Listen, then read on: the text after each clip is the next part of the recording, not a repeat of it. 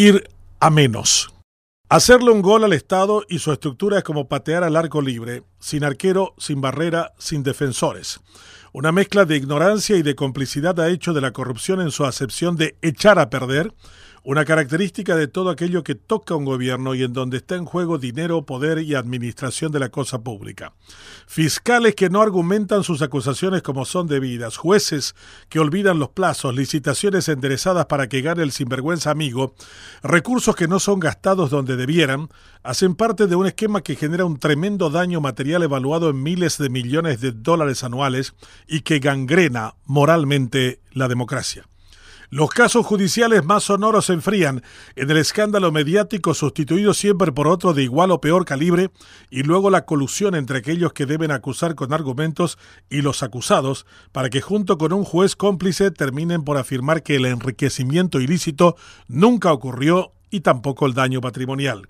El abogado defensor se mofa ante todos afirmando que su cliente liberado no acusará a la parte demandante por una cuestión de cortesía. Esto pasa todos los días en una democracia donde la gran mayoría de los servidores públicos van a menos frente a los corruptos que han terminado por ganarle la partida. Los diputados Cuevas y Quintana ya volvieron a sus curules mientras sus juicios continúan. Ya se dan por castigados por el tiempo que estuvieron en una prisión VIP e incluso reclaman ser autorizados a competir en elecciones a futuro para cargos aún más prominentes. A este ritmo tendremos dentro de poco un procesado presidente de la República en el cargo mientras se sustancian lentamente sus procesos y el imputado aprieta las tuercas del Consejo de la Magistratura y el jurado de enjuiciamiento para provecho propio y ajeno. Estamos mal y esto puede empeorar. La provocación a la ciudadanía es constante y permanente. Es desfachatadamente hostil, como la fiscala Sosa, quien no sabe cuándo ni cómo debe ser autoridad ante manifestantes que colapsan el microcentro, o la respuesta del ministro Acevedo, quien califica a los que firmaron el decreto de restricción sanitaria de vivir en un principado. No sería escandaloso todo esto si no fuera que el príncipe regente que firmó el documento que él desconoce como volverlo efectivo es su jefe, el presidente de la República.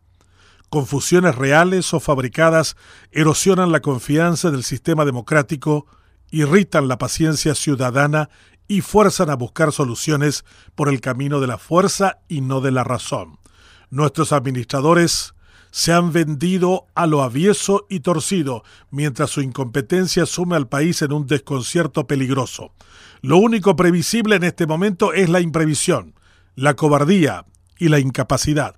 El gobierno le teme a su propia debilidad y por esa razón está dispuesto a conceder lo que sea si ello le permite concluir su tiempo de mandato. Nos esperan meses turbulentos en una navegación procelosa y hostil en tiempos de pandemia.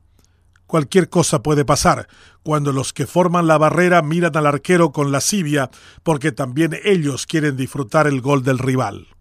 En el Principado, todos calzan el zapato chino.